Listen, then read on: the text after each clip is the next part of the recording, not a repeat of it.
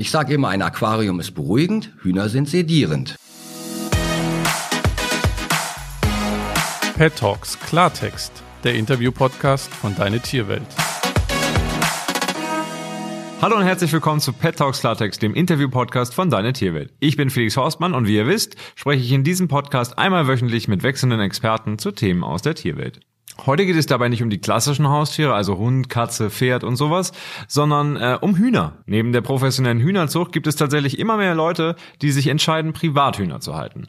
Urban Farming nennt sich das dann und bedeutet am Ende so viel, dass der Garten oder die Terrasse zum Hühnerstall wird. Bei dem Trend geht es allerdings nicht nur um ein leckeres Frühstücksei.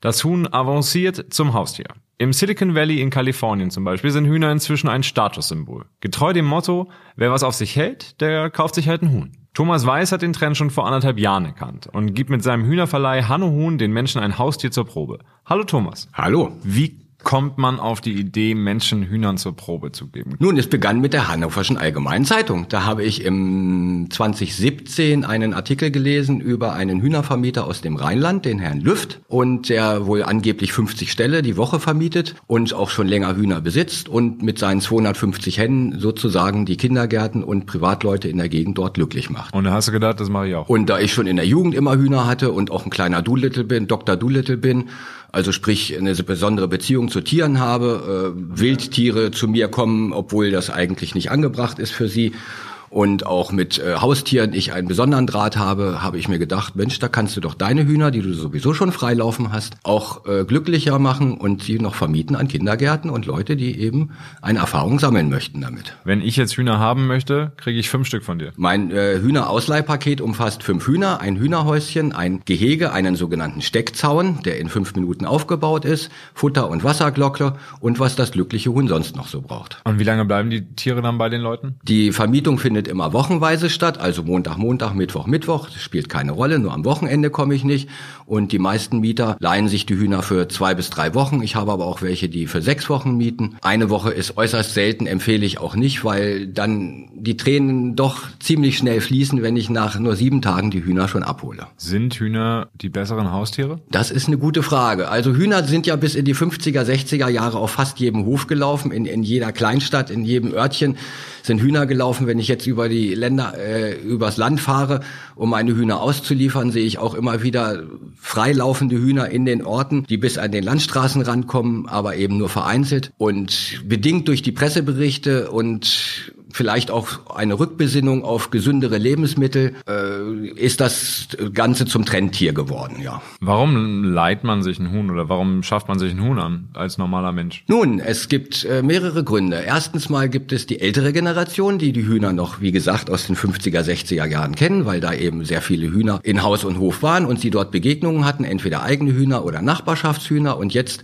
im Alter dann äh, förmlich aufblühen, wenn sie diese Erfahrung aus der Jugend wieder reaktivieren reagieren äh, Leute mit Demenz äh, ist es erwiesen, dass die Therapie besser, wesentlich besser funktioniert, wenn sie Hühnerkontakt haben, weil sie dann auch wieder an ihre Jugend erinnert werden. Und dann ist jetzt der zweite Kreis sind äh, Kindergärten beziehungsweise Privatleute mit Kindern, die eben ihren Kindern nahebringen wollen, wie die Natur funktioniert. Und der dritte Und wo Kreis, die Eier herkommen. wo die ne? Eier herkommen, dass sie nicht beim Kaufmann im Pappkarton wachsen oder die lila Kuh, das Stichwort. Und die dritte Gruppe sind dann Leute, die sich selber Hühner anschaffen möchten. Und was ich sehr gut finde, die Hühner zur Probe sich anschaffen, ob es denn überhaupt was ist für sie. Ist denn sowas nicht Stress für Hühner? Ähm, ein Transport mit ganz vielen Hühnern, Tiertransport auf der Autobahn über mehrere Stunden ist sicherlich ein Stress für die Tiere, mehrere Tage sowieso. Meine Hühner werden höchstens im Umkreis von 50 Kilometer transportiert, was also heißt, dass sie maximal eine Fahrzeit von halbe, dreiviertel Stunde haben.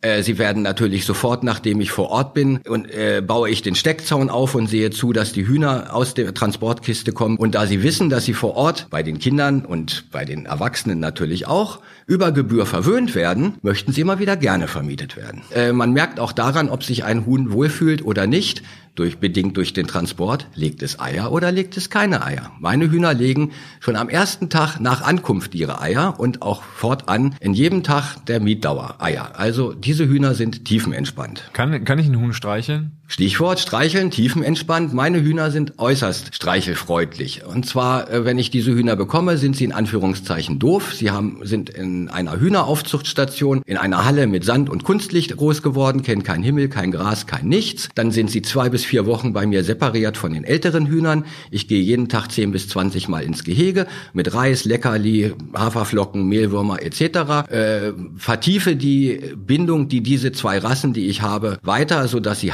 handsam werden, lieber aus der Hand als vom Boden fressen. Wenn man sich ins Gehege setzt mit einem Stuhl, hüpfen sie auf den Schoß und fressen aus der Hand. Sie lassen sich gerne anfassen, sie lassen sich gerne hochnehmen, sagen aber auch Bescheid durch Flattern oder unruhiges Verhalten, wenn sie genug haben. Wir haben deine Hühner alle so einen eigenen Charakter? Also gibt's so einen Dickschädel und äh, die Kuschelmaus oder sind das die alle gleich? Hühner sind wie Menschen.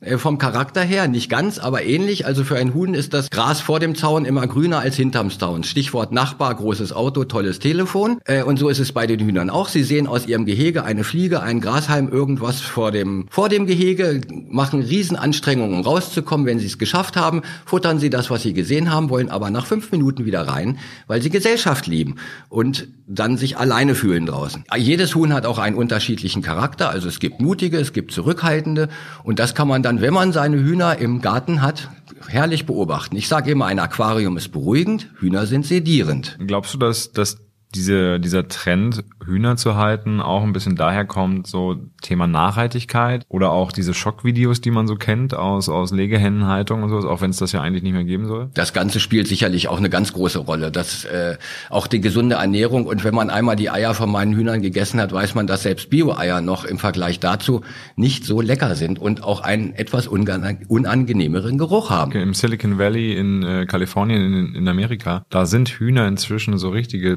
Prestigeobjekte geworden. Also da manch, die kaufen sich teilweise Hühner für mehrere 1000 bis 10.000 Dollar. Was sagst du dazu? Die sollten mal bei mir ein, äh, ein Angebot abgeben. Ich verkaufe den auch gerne für 5.000 Euro, meine Therapiehühner.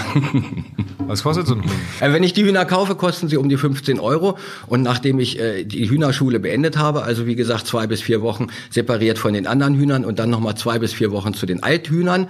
Die alten Hennen zeigen den jungen Hennen, wie sich ein Huhn zu benehmen hat.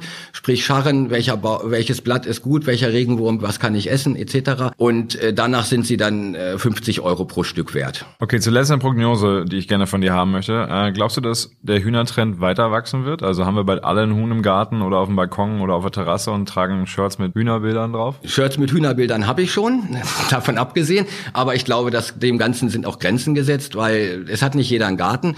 In Kleingärten ist die Haltung meistens nicht erlaubt. Und äh, es gibt zwar das Gesetz, dass man in Niedersachsen bis zu 20 Hühner äh, anmeldefrei halten darf, plus einen Hahn. Das würde ich allerdings nicht empfehlen, einen Hahn anzuschaffen.